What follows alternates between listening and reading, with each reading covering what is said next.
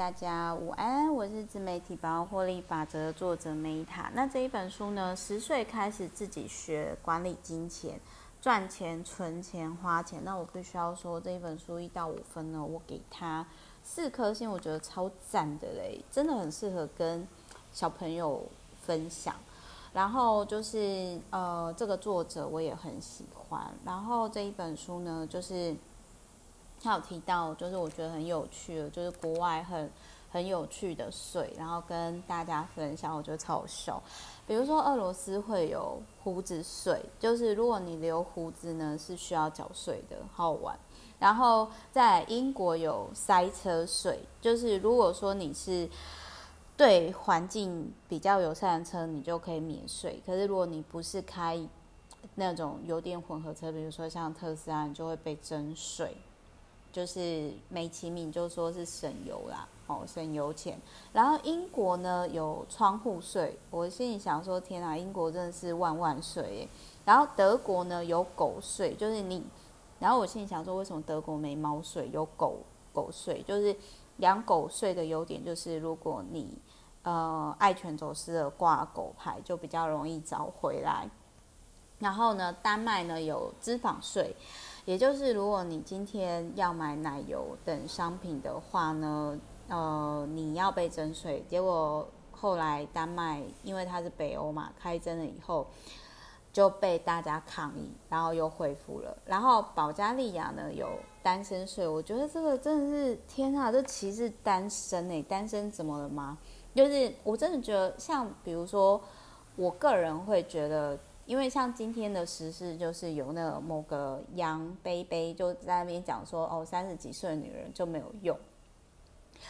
然后我现在想说，天哪，他是我在想，应该是很多老男人都这么想，只是他讲出来。然后我现在想说，我们女性到底是生活在多么不友善的社会里面？就包含比如说，其实台湾已经如此进步了，但是像我们女生，如果大方讲出来说。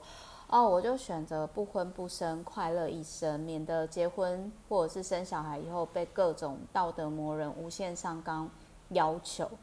但是呢，就是还是会很，就是你就是会被讲，就是说很自私啊，很就是很多很不友善。所以保加利亚，呃，我曾经去过那边，很适合买玫瑰精油。就是他有提到说，虽然现在已经废止了，但是以前真的是。政府为了要提高，就是那一种脱单率，所以就是说，呃，必须要课征五到十趴的税金，解决少子化。但是呢，当然是没有用，然后反而引发全国反弹这样子。因为有其实有时候，我觉得是经济国家经济不强的问题啦。然后那个英国还有。胆小税就是，如果你一年没有去当兵的话，你就要被征税。那我那时候心里想说，那台湾怎么没有引进这个呢？如果引进的话，应该很多有钱人家的小孩呢就会选择这个吧。然后还有就是，之前还有国家就是订立了政府放屁征税啊，反正就是各种荒谬啦。然后你看完之后，你可能就会觉得说。哦，台台湾真是个乐土哎，真的，至少反正就是我真的是觉得说，单身女性真的是啊，不论结婚或不结婚，反正都不会是完美，最终就是不要后悔自己的选择。然后还有就是，嗯，他也有提到说，就是我觉得真的是越早跟小朋友谈钱会越好。然后。这一本书除了讲各国很荒谬的税之外，我觉得可以跟小朋友讨论的，还有很有趣的，就是比如说他整理了跟就是金钱的名言有关，比如说三毛曾经讲过说，付出金钱买来的东西不会等值，付出精神赚来的钱也不等值。可是我心里也会一直想说，但三毛你们家就很有钱呐、你不缺钱呐、啊。然后叔本华也是，就是。叔本华就是很小，二十几岁就继承家里遗产嘛，然后跟他宫廷作家的老妈闹翻嘛，就是他一辈子厌女。他就是曾经有提过说，财富就像海水，越喝就越觉得渴。可是我心里就想说，你这是在暗讽你跟你妈的关系是不是？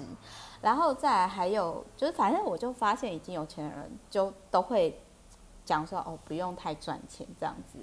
所以我个人还是觉得毛姆医师讲的最中肯，就是毛姆医师他就是除了人生当中中间被设局结婚之外，他人生其实没什么问题。他就是说，人生不是只有有钱，但没有钱的人生也称不上人生。没有足够的金钱，人生可能性就少一半，没错。然后像包含梭罗可以这么任性，也是因为人家也是家有一点底呀、不是吗？然后还有就是他还有提到，我觉得那个开国元老富兰克林讲的也很中肯，就是把钱要用在对的人、对别人有益的地方上，不要。乱花钱，所以我觉得，呃，我个人还蛮喜欢。还有就是，玛丽莲梦露也有讲说，我不是讲赚钱，我只是想要成为一个出色的女人。然后，包含瑞典的发明家有提到说，金钱这种东西，只要能解决个人生活就好。但是如果太多，可能会抑制才能的祸害。就很像现在很多大公司都停止创新啊，因为他们钱已经富可敌好几个国家了吧。然后，总之呢，就是我觉得这一本书很棒，很适合。如果你的小孩子已经十岁，很适合跟小朋友分享。好，就是这本书我真的还蛮爱的。然后谢谢翻译，也谢谢这个这一本书的作者，然后跟出版社所有的相关人员，让我看到这么可爱的书，好可爱哦，真的很爱。好，我是 Meta，那我们之后就下一集再见喽，拜。